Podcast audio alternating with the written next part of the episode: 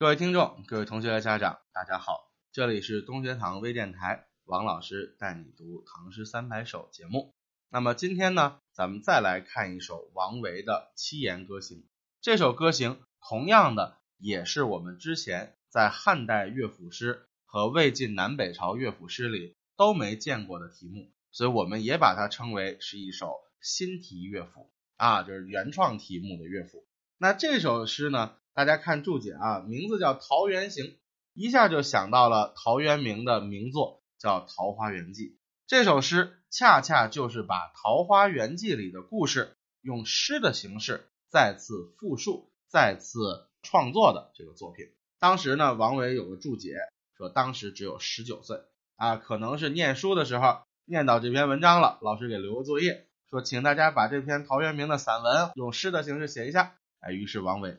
就写了这样的一首作品啊，改写。那么，如果是初中以上的同学看这首诗呢，应该会非常的简单，因为《桃花源记》是咱们初中的一篇文言文的必修课文啊。到时候这个整个故事都明白了之后，看这首诗应该是别有味道的。但如果我们是小学生啊，还没有学过《桃花源记》的同学来看这个故事呢，其实也可以激发我们非常多的想象力。因为这个文字相对来说比较的简单，而且有《桃花源记》这篇文章来给它做参照，所以这首诗歌呢，我们就相对讲的简略一点啊。它从广义上来说，应该属于一首山水田园的作品，因为毕竟是叙述了一个隐居世外的这么一个世外桃源的一个故事啊，带有这种山水田园、这个辞官归隐的这种情绪在内。但是毕竟它只是讲了一个故事，所以实际上和作者本人的情绪呢关联并不是那么大啊，只是在渲染这个故事的时候，又多加上了一些作者本人的想象和创造。咱们来看一下这个文字啊，渔舟逐水爱山春，意思就是划着小船沿着流水啊，然后这个渔人呢就非常喜爱这个满山的春色，叫渔舟逐水爱山春。两岸桃花夹古今，这个今在这指的就是小溪，一条古老的溪流，两岸都是桃花树，啊，就夹着这一条溪流向前流动。接着，坐看红树不知远，行尽清溪忽值人。这个值是遇见的意思啊，就是说到了这个小溪的头，忽然见到人了。但实际上我们知道啊，真正在《桃花源记》里头，到了小溪源头也没见到人。只看到一个山洞啊，还要往里头去探路才看到人呢。所以这首诗也有另外一个版本，叫“行尽清溪不见人”啊，把“忽直”改成“不见”两个。我个人觉得“不见”这个版本要更符合原作的意思啊，否则你看突然遇见人了，呃，后面有一大段都没提到遇见人的事儿，所以这个不太合理啊，应该是“不见人”更好一点，叫坐在船上。看着两岸的红红的树，当然就是桃花树了。不知远，意思就是不知道走了多少远近。到了清溪的尽头呢，也没有看到人。就是怎么样？叫山口前行始微欲。注意这两个字啊，咱们的注解又出问题了。注解给我们说的这两个字叫微奥啊，实际上这个欲字是个多音字，既可以念奥，也可以念欲。但是在这个句子里头，最好是取“玉”的读音啊，念“微玉”，因为这个“玉”本身就指的是水的岸边或者是山沟里头那些曲折的地方。那么这个地方，因为它在山沟里遇到了一个山洞啊，曲曲折折的走进去，所以用“微玉”这个读音要更好一点，叫“山口前行始微玉”，意思就是在山上碰见了一个洞口啊，悄悄的走了进去，一开始。是非常曲折和局促的这么一个地方啊，然后呢，山开旷望悬平路，哎，忽然这个豁然开朗，对吧？一个小窄的山洞变成一片大的田野了。山开旷望，这个旷望就指的是向远处眺望，悬是忽然的意思啊，忽然就变成了平原，这个平路就是指的平原陆地的意思啊，就豁然开朗。看见前面一大片桃花源中的这个景象，然后呢，遥看一处攒云树，远远看去有一个地方聚集着很多棵这个大树啊，攒云树，然后走近了一看呢，叫进入千家散花竹。走近一看，这攒成一团的树林子里，其实有一千来户人家，家家户户都有这个门口的花草树木和竹林儿，叫进入千家散花竹。进了一看，发现是一千家分散在花丛和竹林之间啊，非常美的这个景象。然后樵客出传汉姓名，这个樵客。其实指的就是这个找到桃花源的这个渔人啊，就是他第一次告诉桃花源中间的人还有汉朝这个国家，为什么呀？因为桃花源的人都是秦代的时候为了躲避战乱，就躲进了这个山谷里了，对吧？叫居人未改秦衣服啊，你看这个樵客出传汉姓名，居人未改秦衣服，还是对偶，说他们还穿着秦朝时候的衣服。啊，然后第一次听说有汉朝这个国家，咱们《桃花源记》的原文说的是叫不知有汉，无论魏晋，对吧？当时因为是东晋时期嘛，啊，这晋太元中武陵人捕鱼为业，所以在晋朝的时候，哎，然后发现了这个桃花源，这些人已经在山谷里隐居了四五百年了，不知道汉朝，当然也不知道魏晋三国啊这段历史了。然后呢，啊，月明松下房龙镜。日出云中鸡犬喧，还有前面的这两句叫居人共住武陵源，还从雾外起田园，就是在描写这个桃花源的缘起和景色。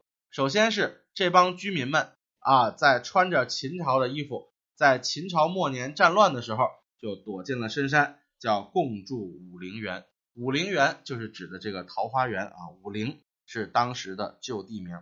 那么这个武陵溪水的源头在哪儿呢？在今天的湖南省常德市的境内。这个湖南常德已经离广东非常近了，就所谓的岭南地带啊。那个时候在东晋时期还是非常荒凉的地区，深山老林，人迹罕至。所以呢，在这个地方隐居在一个山谷里头，又道路不通的话，很容易就躲起来了啊。因为别人外人呢也很少会到这个地方来，所以这个叫。啊，居人共住武陵源，还从物外起田园。这个物外指的就是世外啊，世外桃源嘛，就在世界之外又另起了一处田园。这个田园的景色非常的美，叫月明松下房龙镜，日出云中鸡犬喧。啊，月亮照在松树之下，哎，这个窗户非常的安静。这个房龙指的就是窗户啊。然后日出云中鸡犬喧。太阳升起，升到天空之中，然后呢，鸡呀、狗啊就开始嘈杂的叫了起来。这个喧就是喧闹、嘈杂的意思，所以所谓所谓的鸡犬相闻，对吧？所以这两句在写桃花源中的这种田园景色。后面说，惊闻俗客争来集，哎，听说啊，呃，红尘俗世中有一个客人到了我们这个世外桃源了。这个俗客并不是指庸俗的客人，而是指从。俗世中来的客人，就是指这个打鱼的。这个打鱼的来了之后啊，大家都很惊喜啊，然后立刻就都围到了一起，争来集，竞引还家问都邑啊，争着把他领回自己的家去探问自己家乡的情况。这个都邑在这儿指的就是家乡。然后呢，平明驴巷扫花开，薄暮渔樵乘水入。哎，这个地方就在说他们争着把这个打渔人。领回家的景象。到了早晨，这个驴巷就是指的小路、小街，然后呢，把这个花都扫开了，意思就是开路，让这个渔人到家里去。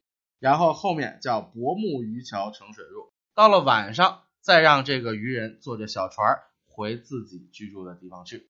啊，就来来回回的就请他来家里做客啊。然后初阴避地去人间，避地就是躲避战乱。到其他的地方，这个去不是去哪个地方，而是离开哪个地方啊？去人间不是回到人间，而是离开人间，这是一个典型的古今意义。于是呢，就因为避战乱啊，迁居到其他地方，离开了人间，更问神仙遂不还啊，又找到了这样一个世外桃源去寻仙问道，于是就再也不回到红尘俗世里去了。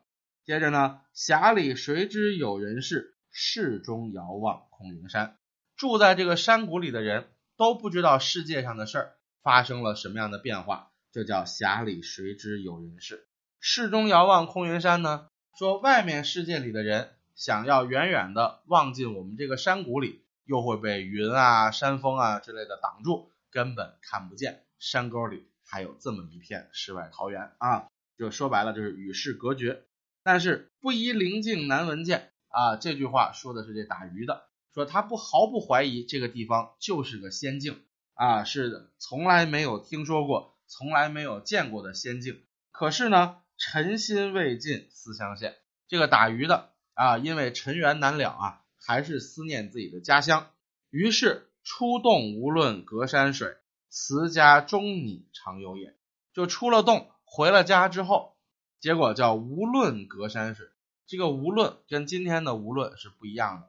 这个无论指的是叫不在乎啊，他出了这个桃花源的山洞之后，他不在乎隔山隔水的，依然还想回到这个桃花源，于是就告别了家里的人啊，希望长期的留在桃花源中居住，叫辞家终拟常有眼，拟就是计划呀，游眼不是游玩啊，不是像注解里写的游乐。而是流连忘返的那个意思啊，有眼就是指在这儿待着就再也不回去了啊，意思就是告别了家人，想进这个桃花源了。可是这个桃花源哪有那么容易进呢？叫自谓经过就不迷，安知风鹤今来变？他自己认为啊，自己曾经来过啊，这些旧的走过的路应该不会再迷路了。谁知道这个山谷还会有新的变化？怎么变化呢？当时只记入山深，清溪几度到云林。当时就记得沿着小溪啊，一直走到头，再沿着山洞一直走到头。谁知道啊，这个当年来来回回的这个小溪呀，已经有变化了，叫春来便是桃花水。春天在桃花开的时候啊，河水暴涨，因为冬天的雪都化了吗？于是林子中间。出现了无数条小溪，再也找不到当时沿着走的那条溪水了，叫不变仙缘何处寻？到处泛滥的大水，再也找不到当初沿着它走的那条清溪了。哎，所以你看这样的一首诗啊，既是在重新去写《桃花源记》的故事，但在中间又有作者很多自己的匠心，加了很多这种想象中的细节。让这首诗更添了一种非常飘渺的神奇的那种味道啊！但因为这首诗本身只是一个叙事诗，相当于给我们讲了一个桃花源的故事啊，中间并没有什么作者本人的情感，所以咱们呢也不用费心的去分析什么手法，只需要随着这个诗句能够领会这个故事的意思，能够和《桃花源记》参照起来，哎，去比较中间的。细节的相同与不同，那就可以了啊。所以今天的这首诗呢，就先给大家介绍到这里，谢谢各位，再见。